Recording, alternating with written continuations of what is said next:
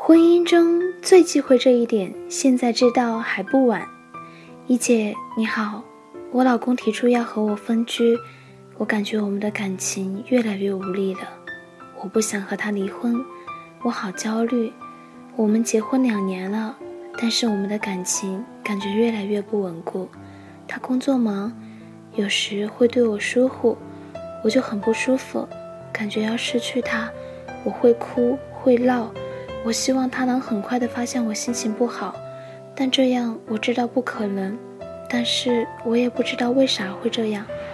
我看过很多你的文章，但我现在无心工作，也无心提升自己，现在的心思全在他身上，我患得患失，害怕失去他。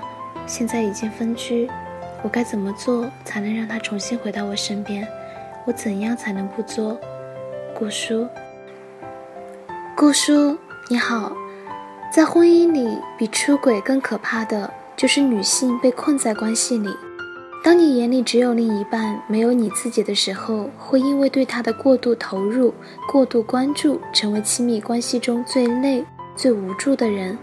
因为你看不到自己，看不到自己的价值，将自己与丈夫牢牢绑在一起，但这又不符合他的意愿，所以他拼命的想逃离。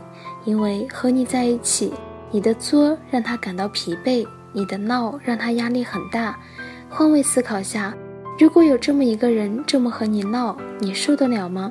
而你这样做，在这段婚姻里消耗你们的感情，也在消耗你自己。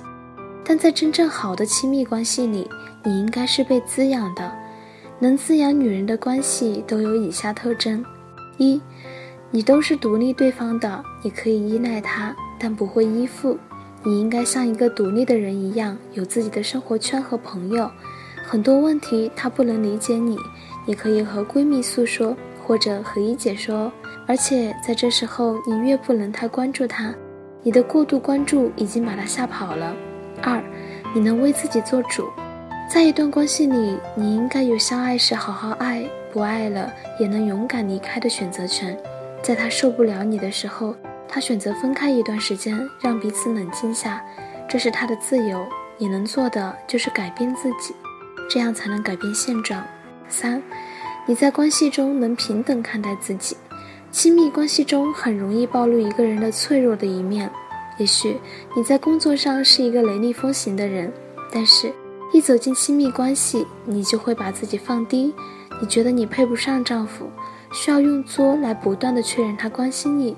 所以，当他做出分居这个决定的时候，你的情绪就彻底崩塌，你会陷入自我怀疑、自我否定的恶性循环里。但是，你自己都看不起你自己，又如何让他尊重和欣赏你呢？一段好的婚姻是没你也行，有你更好。就像八十六岁马静芬说：“哪怕褚时健对我不好，我也能活下去。”马静芬是谁？她是褚时健的妻子，也是褚城庄园董事长。这般言语可能会让你感到羡慕。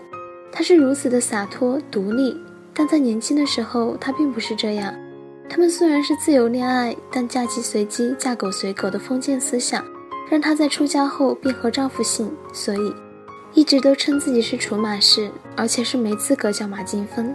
在这时候，也是他们关系不稳定，因为褚时健对她好，她就感觉好。褚时健对她不好，她就开始哭闹，甚至觉得活着没意思。